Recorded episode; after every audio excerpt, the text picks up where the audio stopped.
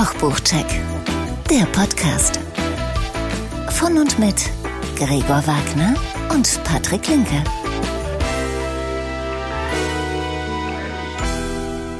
Mahlzeit. Hallo Gregor. Hallo Patrick. Zusammen sind wir leidenschaftliche Hobbyköche, einer von uns passionierter Kochbuchsammler und der andere von uns der bessere Koch. Ja, ja. Wir stellen euch in jeder Folge zwei Kochbücher vor und unterhalten uns auch mit Menschen, die mit Kochbüchern zu tun haben. In welcher Rolle auch immer. Heute bei uns zu Gast Stefan Paul. großartig. Ja. Und von Stefan Paul habe ich auch das erste Buch mitgebracht. Check 1. Das Buch, was ich jetzt vorstelle, hat just letzten November äh, 2021 den deutschen Kochbuchpreis in der Kategorie Asien gewonnen. Meine grüne japanische Küche, vegetarische Rezepte für jeden Tag. Wer vergibt eigentlich den deutschen Kochbuchpreis? Das ist eine, ich sag mal, Internetseite, Ah, okay. hm, Kaisergarnat. Ah, okay. Und die machen das. Also die haben das für sich beansprucht, dass sie den deutschen Kochbuchpreis. Genau. Ah, okay. Gut. Äh, Das ist, glaube ich, mittlerweile eine sehr renommierte Veranstaltung. Okay.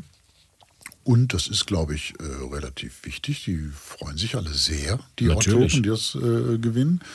Äh, aber ich glaube, es ist Kaiser Granat, eigentlich unsere Konkurrenz. Ne? Die Verrückt. Mitbewerber. ja, Mitbewerber. Naja, okay. Ja, wir genau. sind ja noch nicht Jahrzehnte ja, ja, ja, nein, nein, das sehen die, glaube ich, anders. Die Okay. sagen sich, glaube ich, was, äh, was juckt die Eiche, wenn sich die Sau dran schuffelt. So. Aber äh, wartet ab, zieht euch warm. Ja. genau. So, Aber Horido. leben und leben lassen, sage ich ja immer. absolut. So, jetzt Zur back to, japanischen Küche. back to topic. Die grüne japanische Die Küche. grüne japanische Küche, vegetarische Rezepte für jeden Tag. Mm, Eigentlich ist ja die japanische Küche nicht so bekannt für vegetarische Rezepte. Ja. Aber Paul hat hier äh, versucht, ähm, typische klassische japanische Gerichte halt Fleisch- und fischlos zu transformieren, ohne die japanische Seele dabei zu verlieren. Ne? Ob es gelungen ist, schauen wir mal. Ne? Zum Autor.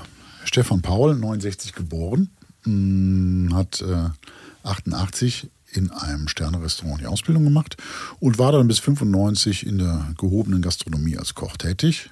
Dann kam er in die Rezeptküche von Essen und Trinken, ne, von der Zeitschrift, die es immer noch gibt.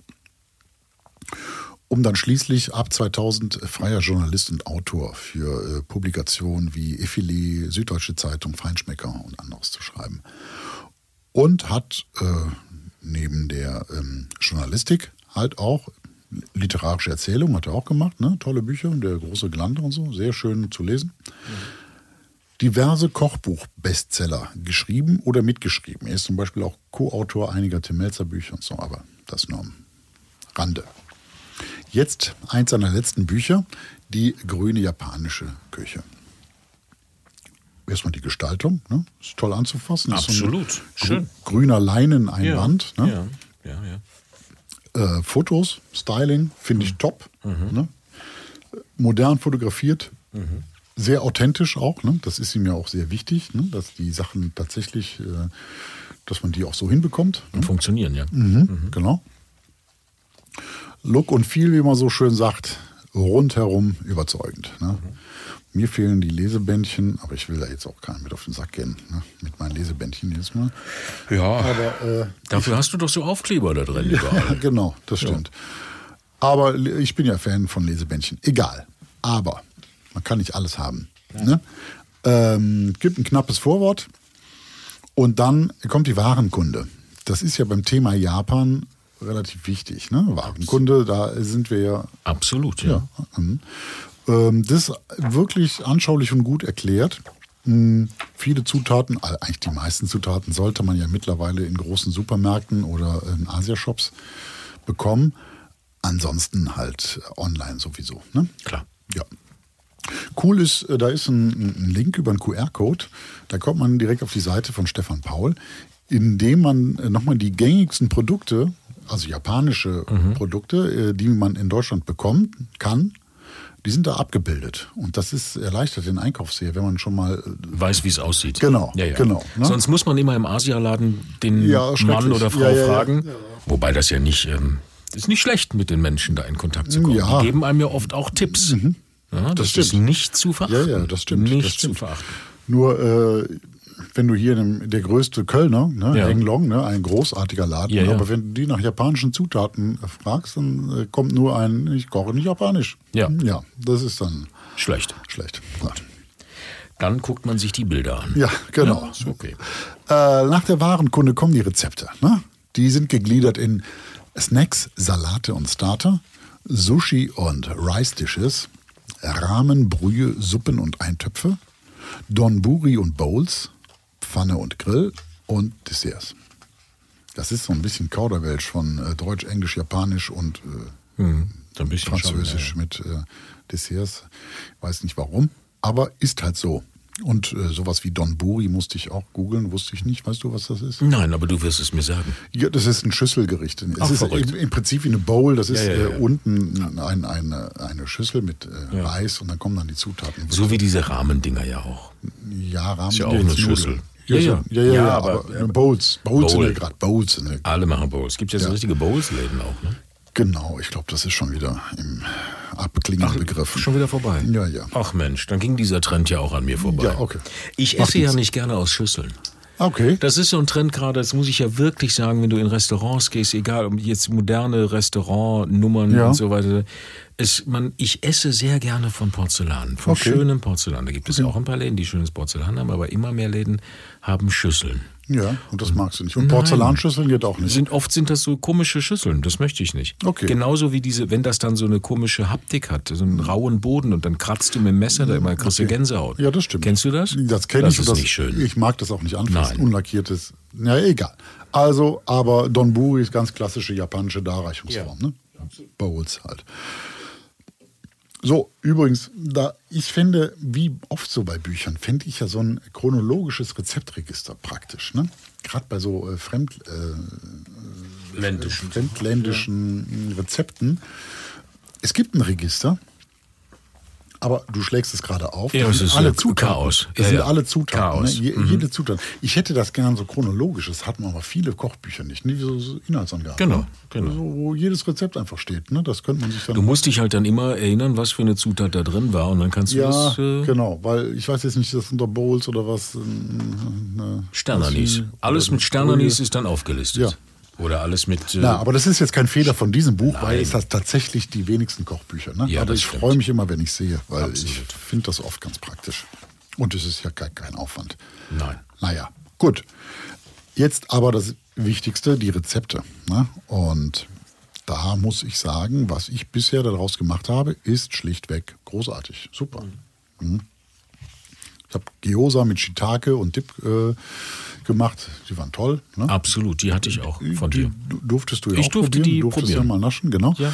Äh, Auberginenpilz, Yakinasu mit Tofu Mayonnaise. Allein diese Tofu Mayonnaise ist super. Ne? Mhm. Ganz, ganz tolle Geschichte.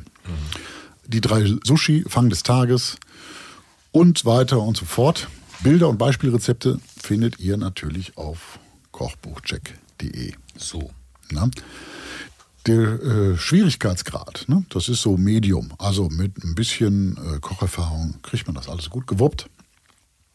Die angegebenen äh, Zubereitungszeiten, das ist alles so im Bereich 30 bis 50 Minuten äh, Nettoarbeitszeit, ne? äh, wenn man schon alles beisammen hat und äh, Mhm. Und das stimmt auch, ja?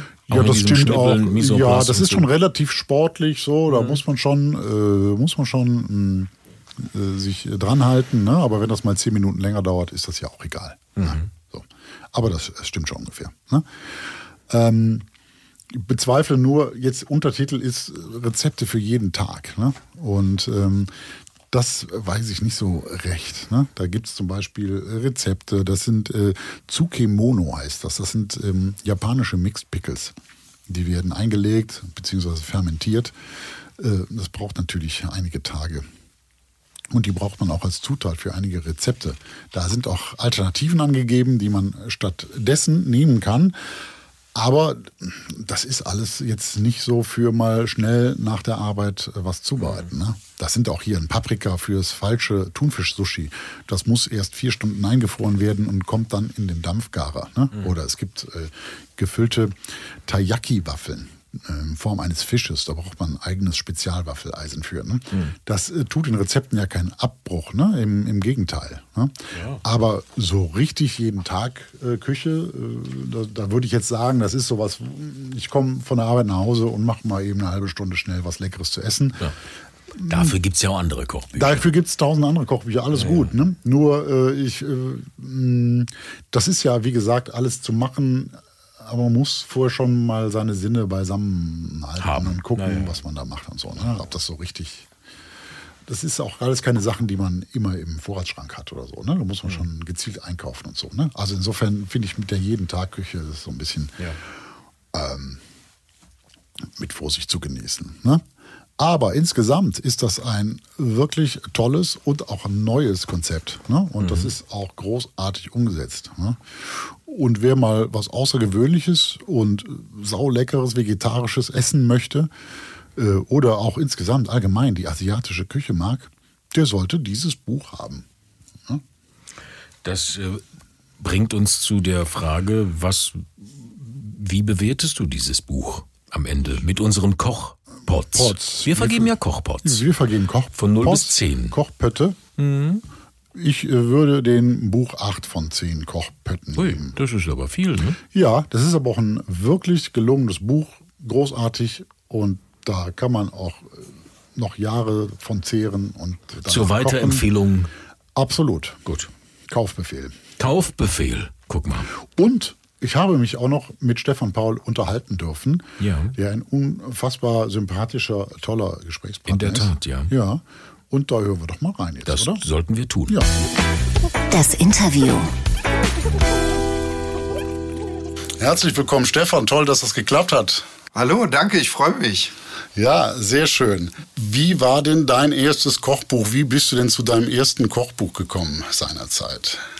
Also mein allererstes Kochbuch ja. war tatsächlich ähm, das ähm, erste schneller, Tele schneller Teller Kochbuch aus äh, der Effilé. Da wurden also meine schnellen Teller zusammengefasst das erste Kochbuch, was ich dann tatsächlich auch wirklich extra für diesen Anlass nämlich als Kochbuch geschrieben habe. Das war Deutschland vegetarisch. Und da hat mich die Kollegin Katharina Seiser reingeholt. Die hatte damals vor zehn Jahren einen riesigen Erfolg mit ähm, Österreich vegetarisch. Und damals suchte der Brandstätter Verlag jemanden, der ähm, Deutschland vegetarisch schreiben kann. Und da hat Katharina sich an mich gewandt. Sie ist auch Herausgeberin dieser Reihe. Und so bin ich äh, zu meinem ersten Kochbuch gekommen und habe auch sehr genossen, dass ich das damals noch unter Anleitung der erfahrenen Kollegin schreiben durfte. Ah, super. Und ähm, das heißt, das Konzept kam dann von jemand anders an dich herangetragen und äh, quasi in Auftrag. Ich nehme an, dass das mittlerweile auch ein bisschen anders ist, dass du auch die Themen setzt, oder? Ist das so? Ganz genau. Das ist ein großer Teil meiner Aufgabe, ist es immer schon eineinhalb bis zwei Jahre vorher zu wissen, was wird die Menschen in anderthalb bis zwei Jahren interessieren. Wir sind also immer eine Produktionsphase mindestens voraus ähm, ich check, äh, was so läuft, was angesagt ist, was im Kommen ist, was Trend ist. Ich informiere mich ganz viel auch über englischsprachige Magazine und Seiten, weil da oft die Sachen zuerst passieren, die irgendwie zwei Jahre später dann bei uns landen. Und ähm, so bin ich reingekommen und bin dann also, heute ist es tatsächlich so, dass ich immer im Winter äh, nach Wien fahre zum Christian Brandstätter Verlag und dort meine neuen Ideen mit dem Verlag bespreche und wir dann gucken, was wir als nächstes zusammen aushecken. Ah, das heißt, ähm, ist, das, ist das schwer, die von Ideen zu überzeugen? Wie, wie, wie, weißt du, wie die das bewerten? Oder ich glaube, mittlerweile bist du ja so ein, ein, ein so erfolgreicher Autor, dass, sie, dass du wahrscheinlich auch einen äh, Vertrauensvorschuss genießt, da nehme ich mal an. Genau. Ich habe aber nie das Gefühl, dass ich mich auf diesem Vertrauensvorschuss äh, ähm, ausruhen möchte. Ähm, mhm. Also es, es, muss sich doch immer wieder neu beweisen. Die Qualität ist äh, etwas, das ich immer liefern kann. Beim Thema ist es natürlich immer spannend. Klappt das, kommt das hin? Und natürlich äh, prüft der Verlag ganz intensiv, was ich erstmal behaupte. ähm, da muss natürlich das verlegerische Risiko äh, noch einer Recherche standhalten. Aber dann habe ich immer öfter einfach auch wirklich feuerfrei und die freuen sich auf neue Projekte. Super. Wie ähm, Spielt die Zielgruppe da irgendeine Rolle? Also wird das, äh, wird da erst die Zielgruppe definiert oder hast du, wie, wie, wie kommst du auf deine Themen? Also ähm, jetzt mal so die letzten Bücher, da war jetzt Japan dabei, einmal, äh, ich sag mir Japan klassisch, einmal japanisch, vegetarisch. Jetzt das letzte Buch ist ja äh, das, das um, ähm, Simple and Clever Cooking. Das richtet sich ja so vielleicht ein bisschen mehr an Kochanfänger oder die noch nicht so viel Erfahrung. Ist das richtig? Äh, das ist, das ist, das hast du ganz richtig beobachtet. Tatsächlich hat jedes Buch äh, seine Zielgruppe. Am Anfang der Überlegung steht aber zumindest bei mir und bei unseren, bei meinen Verlagen steht immer das Thema selbst. Also das Thema selbst steht immer vor der Überlegung, wen wollen wir erreichen, denn es folgt dann die Überlegung, wen kann man denn damit erreichen, für wen machen wir es denn? Und diese zweite Überlegung, die wirkt sich dann so ein bisschen aus auf den Style des Buches, ähm, auf die Ansprache, die ich einfach mit den Leserinnen und Lesern habe. Und das variiert tatsächlich von Buch zu Buch. Also es gibt keine Zielgruppe, wo ich sage, die will ich jetzt ansprechen Mhm. Ich brauche ein Thema und dann ergibt sich daraus die Zielgruppe. Ah, okay. Wie war denn das bei dem Simple und Clever Cooking? Wie war denn da die Grundidee? Simple and Clever Cooking ist absolut ein Kind der Corona-Krise. Ähm, ich habe mit, mit, mit einiger Verwunderung festgestellt, dass die Leute plötzlich anfangen, äh, Klopapier zu horten. Und ich hatte eigentlich eher die Idee, Leute, kauft euch ein riesiges Stück Parmesan. Äh, das äh, wäre eigentlich die bessere Notfallverpflegung. Und ich habe dann ganz genau hingeguckt und zugehört im Netz, im Internet, in sozialen Medien. Was brauchen die Leute jetzt? Was sind die Fragen der Leute, die jetzt pandemiebedingt zum ersten Mal überhaupt nachdenken, dass in dieser Küche tatsächlich auch ein Schalter ist, um Wärme zu erzeugen? Mhm. Und ähm, ich habe gemerkt, ah, es, man kann gar nicht, man kann gar nicht niedrig genug anfangen. Und ich hatte wirklich Lust, ein Kochbuch zu schreiben, was alle abholt, barrierefrei und wo es vor allen Dingen darum geht, und das war nämlich die große Frage, die die Menschen am Anfang der Pandemie im Netz haben, wie kriege ich Geschmack und Wumms an mein Essen? Und hm. so ist es das eben geworden, ein Geschmackskochbuch und ähm, sehr einfach, aber auch in Teilen dann für weiterführende Sachen gut geeignet. Ja, das finde ich auch. Äh, sehr gut gelungen, macht auf jeden Fall Spaß, auch wenn man schon ein bisschen länger kocht. Ähm, vielleicht kannst du mir mal zu der Entstehung von so einem Kochbuch wie entwickelst du die Rezepte? Äh, ist das mehr, äh, mehr im Kopf oder mehr im Topf? Also stehst du in der Küche und probierst rum oder überlegst du erst, wie gehst du das an, so eine Rezeptentwicklung? Also am Anfang stehen immer ähm, Kopf und Bauch gleichberechtigt. Ähm, es ist also etwas, das ähm, erstmal wirklich am Schreibtisch entsteht.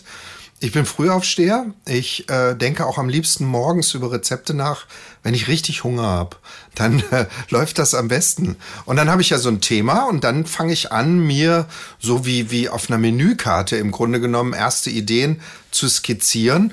Und irgendwann, wenn es dann in Richtung Buch geht, dann braucht es schnell eine Struktur, also Kapitel und dann fängt es an, spannend zu werden. Und dann füllt sich das so peu à peu und dann gehe ich ins Studio und ähm, koche und fotografiere die Dinge dort tatsächlich zum ersten Mal, schreibe dabei mit und gehe mit diesen Kladden dann wieder zurück ins Büro und dort entsteht dann am Schreibtisch in einer sehr einsamen Phase das Kochbuch. Ah, okay. Die, die Fotos sind für dich oder sind das schon die Fotos, die es hinterher auch werden? Nein, das ist erst noch für nee, dich nee, als ist, äh, Probephase oder? Nein, nein, es gibt keine Probephase. Das würde keiner mehr bezahlen. Das ist so alte Schule bei Essen und Trinken haben wir das früher gemacht, als ich da noch beschäftigt war und die Zeiten golden. Da hat man tatsächlich vorgekocht, hat es auch nochmal nachkochen lassen und so. Das äh, findet heute nicht mehr statt. Ich, ich bin gelernter Koch. Ich habe extrem viel Kochpraxis dadurch, dass ich super viel koche. Ja. Das heißt, ich kann viel im Kopf erledigen. Okay. Und wichtig ist dann, dass ich äh, im Studio ähm, sorgfältig abwiege, mitschreibe. Und dann entstehen tatsächlich dort schon die Bilder fürs Buch. Und ich habe dann meine Klatten, mit denen ich nach Hause gehe und das nochmal in eine ähm, lesbare und verständnisvolle äh, Version äh, umtexte. Ist das auch der Grund, warum jetzt nicht bei dir, aber es ist mir aktuell im anderen Buch aufgefallen, dass dann teilweise die fotografierten Gerichte nicht so hundertprozentig zu den Rezepten passen? Jetzt für mich der Worst Case.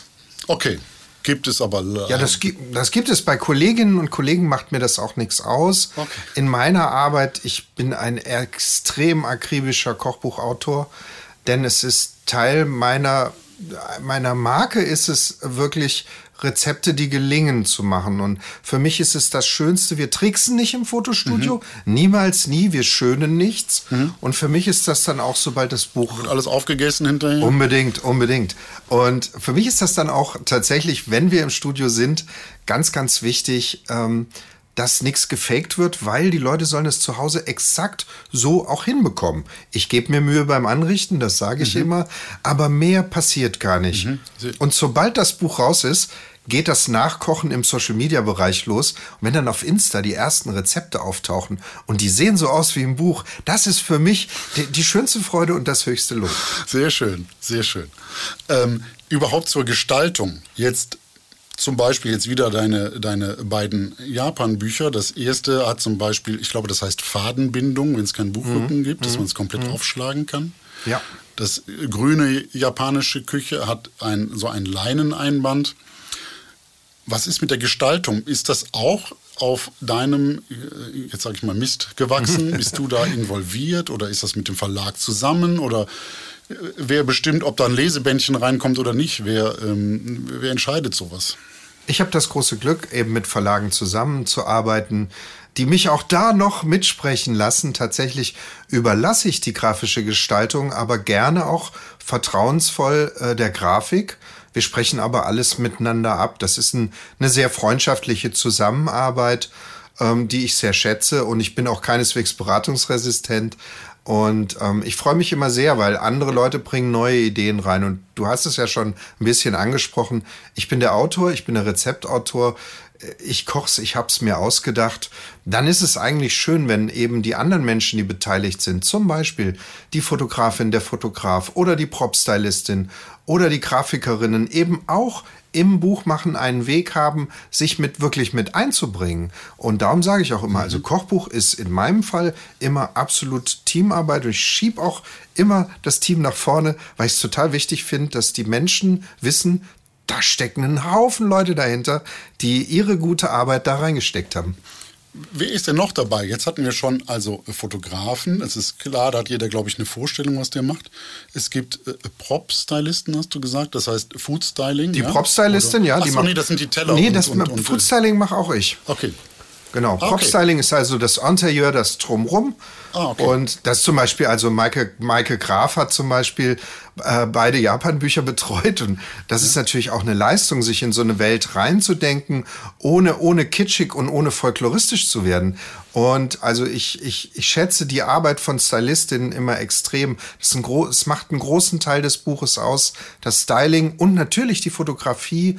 Wie wird das umgesetzt? Äh, das ist ganz, ganz wichtig. Und dann kommt die Grafik und arbeitet mhm. mit unserem Material und unserem Thema. Mhm. Und alle zusammen wollen wir einfach ein Buch machen, das am Ende eine emotionale Ansprache hat. Und ist der Verlag auch anwesend bei der Produktion? Gibt es da einen großen Chef oder Chefin, der ähm, aufpasst, dass das alles äh, läuft? Oder?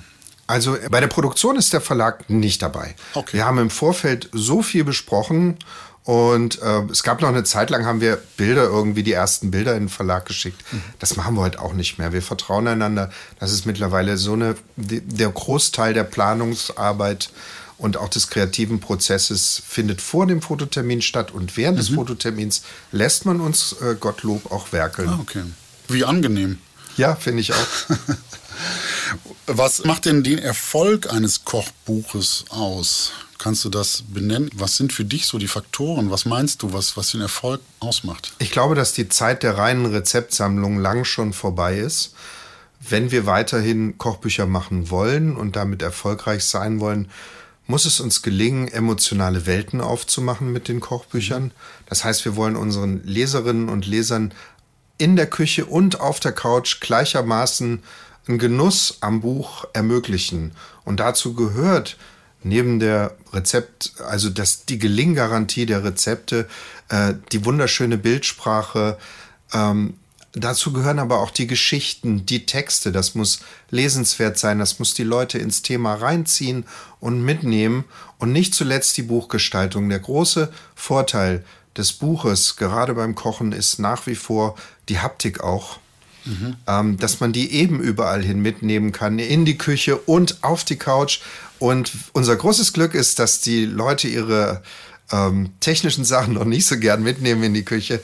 Und da möchten wir natürlich auch weiterhin äh, gerne äh, Bücher produzieren, die man gerne in die Hand nimmt und die man auch gern verschenkt. Das will ich an dieser Stelle ja. nicht verschweigen. Und es ist ja auch ein, ein Kochbuch, ist ja auch ein Buch, was man wirklich öfter in die Hand nimmt. Also das liest man nicht nur einmal und stellt es weg, sondern das hat man ja im Idealfall, wenn ich meine, meine Klassiker bedenke, die habe ich sehr, sehr oft äh, in der Hand.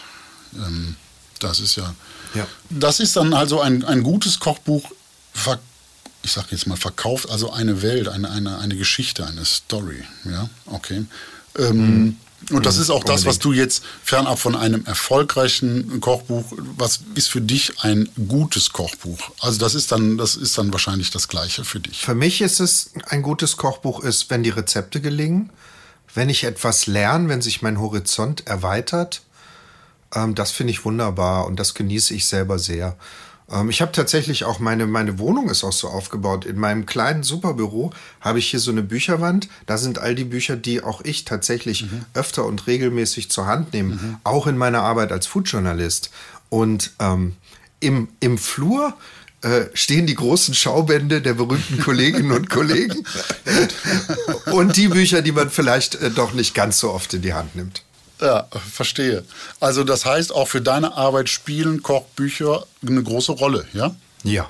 Ich bin immer neugierig, was die anderen machen, welche Themen bewegen gerade. Äh, das ist so toll. Ich äh, liebe das sehr. Ich habe auch absolut überhaupt kein Konkurrenzdenken. Das ist mir absolut fremd. Als Foodjournalist bespreche ich ja und meistens hymnisch äh, die Bücher der Kolleginnen und Kollegen. Ja. Ich finde das toll. Es kann gar nicht genug gute Kochbücher auf der Welt geben. das stimmt. Es gibt, glaube ich, keine, keine bösen Menschen, die Kochbücher sammeln.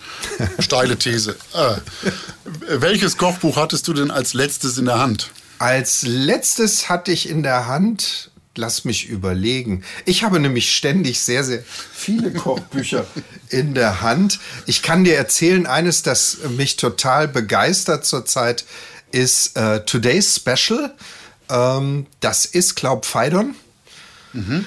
20 große Küchenchefinnen und Chefs äh, präsentieren die Nachwuchsköchinnen äh, und Köche, die sie gut finden. Ach toll. Das finde ich ein so grandioses Konzept. Das macht einen solchen Spaß, diese jungen, frischen Gesichter weltweit zu entdecken, auf Empfehlung eben schon großer, renommierter Küchenchefinnen und Chefs. Ähm, das hat mir viel Freude gemacht jetzt. Das war jetzt das letzte Buch, wo ich sagte, wow. Toll. Aber äh, wahrscheinlich äh, erst äh, auch schon in Deutschland erhältlich? Oder, ich ähm? glaube ja. Ich okay. weiß nicht, ob es ja. Bei mir okay. mischt sich das auch echt wahnsinnig. Mhm. Also ich lese auch sehr viel ähm, englischsprachige Kochbücher, weil ich dann einfach auch schneller an die Sachen rankomme oder früher. Ähm, das interessiert mich. Äh, in England entsteht der Trend, ja? Ist das so? Mhm. Also im, sagen wir mal im englischsprachigen Raum, also die sind alle super. Okay. Also die Australier sind auch total toll und mhm. da kommt mhm. echt super viel Sachen aus dem englischsprachigen Raum oder eben aus anderen Ländern, aber dann in englische Sprache übersetzt. Das ist nun mal die Sprache, die ich auch am besten noch lesen kann. Und äh, mhm. deswegen ist mir das ganz wichtig. Gibt es denn auch ein Lieblingskochbuch ja. von dir? Ja. Ja, ja, ja. Das ist wahrscheinlich ein altes von Oma oder von. Gar nicht. Also es ist, es ist, äh, ich, ich habe es hier stehen, von äh, Per Anders Jörgensen, Eating with the Chefs.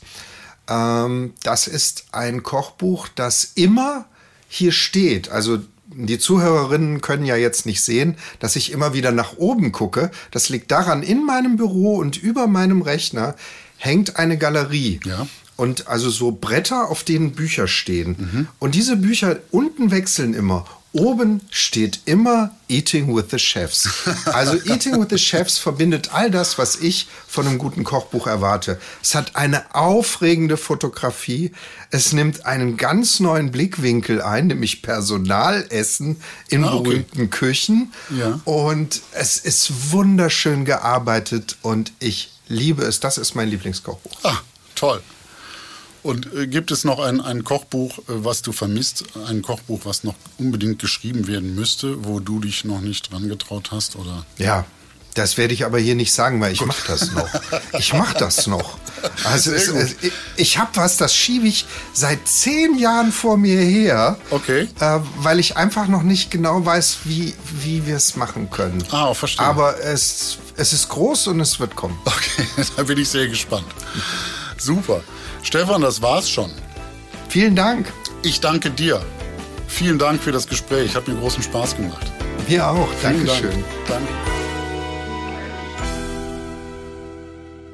Apropos Buch, was immer da steht oder wo man immer reinschaut. Ja, ja. So eins habe ich mitgebracht. Ach. Du müsstest aber erstmal unser Jingle abfahren. Ja. Fahr mal unser Jingle ab. Check 2. Ich habe ein Buch dabei, das auch in jedem Schrank oder Regal stehen sollte. Du hast es ja auch, ich habe es auch. Nein, ich hab's Du nicht. liebst es, doch du hast es auch in, in, in, so ähnlich hast du es auch. Du liebst es, ich liebe es, ein Buch, das wir beide sehr und sehr oft in die Hand nehmen.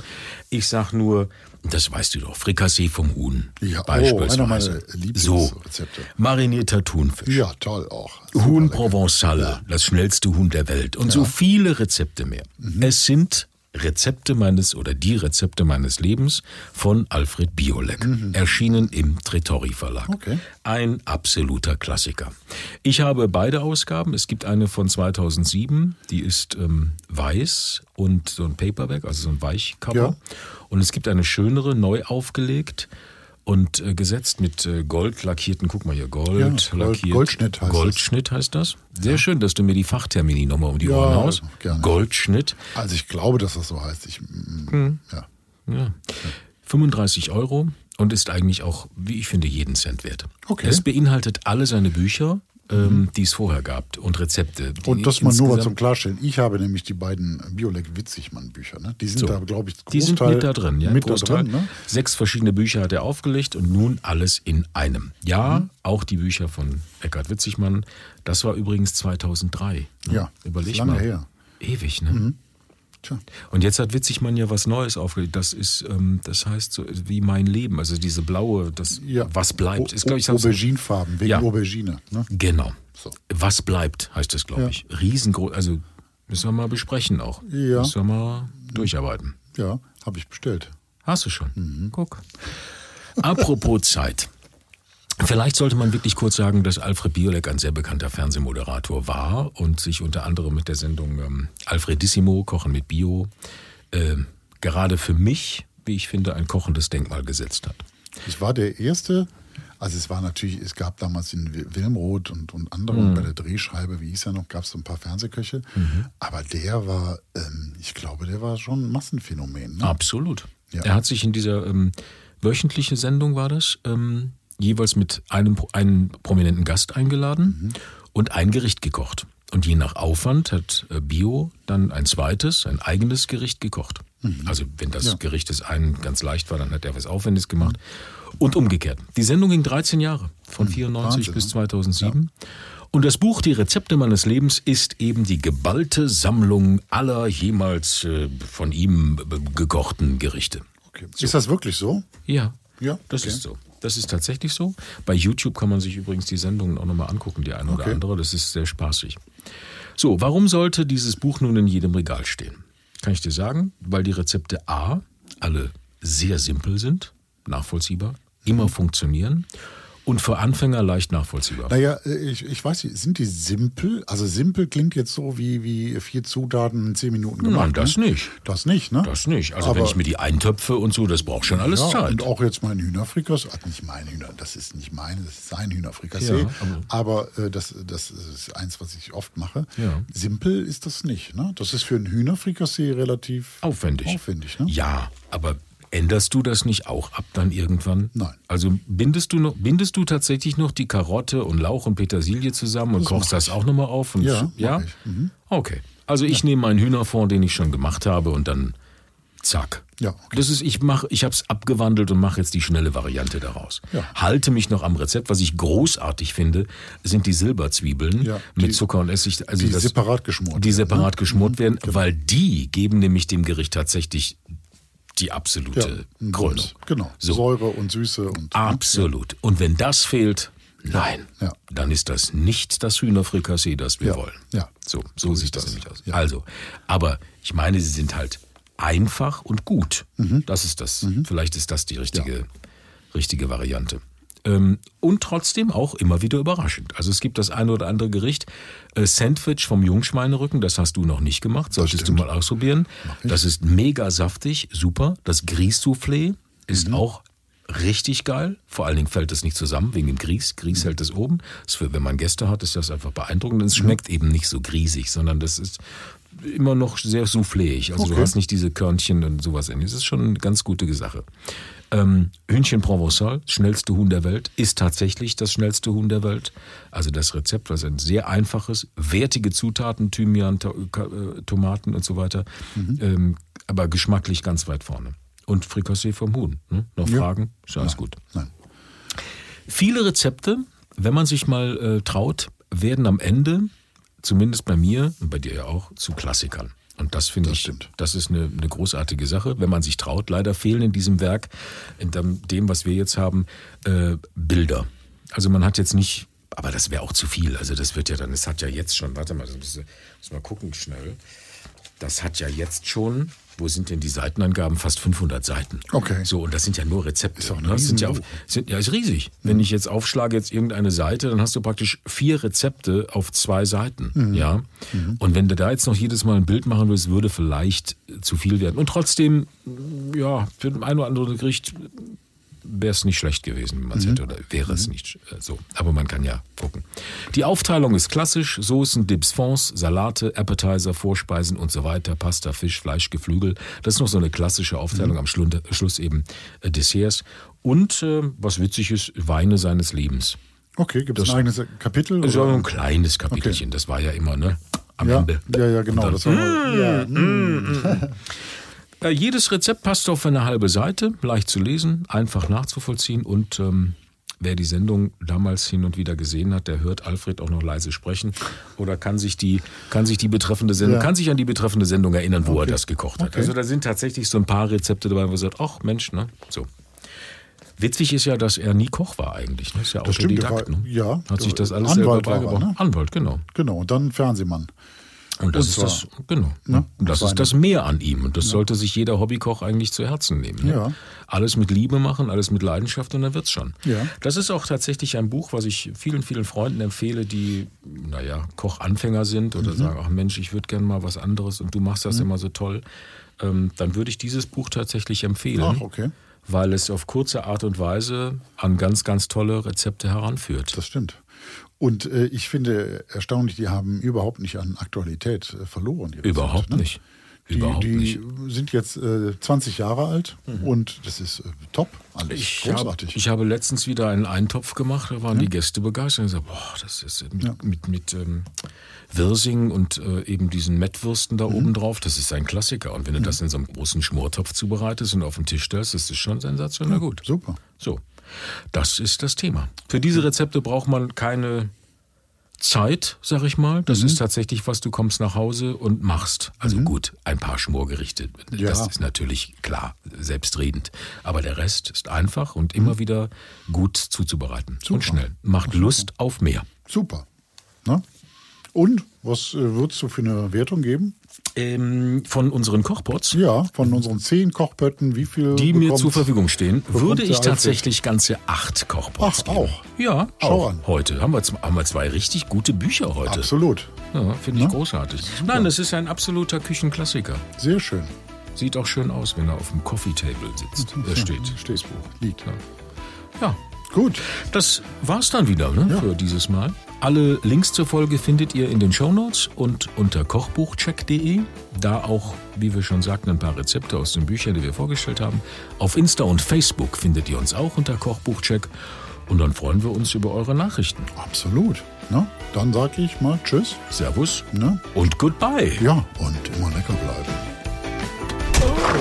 Ja, servus. Ja, jetzt gehen wir her, machen wir Platz da weg vom Tisch, ja? Das ist ja hier der Podcast Kochbuch-Check, oder? Ja. da habe ich nämlich was richtig Gutes mitgebracht. Ja, ein total tolles Kochbuch. Ja, ist es was? Aufgepasst. Da, der große Lava, gut kochen, preiswert und schnell. So, jetzt gehen wir mal her. Preiswert kochen muss nämlich nicht teuer sein, ja? Das steckt ja schon im Wort drin, ja? Sage ich euch. Da ist alles drin. Alles aus der Küche, auch vom Boden, schnell und einfach. Da schau her. Zum Beispiel gefüllte Handtuchrouladen, ja? Topflappen-Gulasch, zwei Eier im Müllsack und, hoppla, riecht ein bisschen streng, ist aber noch gut. Schnell, einfach und kostet nichts. Ist es was, hä? Ist es was? Es ist doch lecker, oder? Ja. Äh, gut. Äh, nicht? Nee. Na gut, dann packen wir es wieder ein, oder? Ja. So, Freunde, ja, dann können wir uns das nächste Mal wieder hören, ja? Oder eben auf kochbuchcheck.de. Tschüss dann.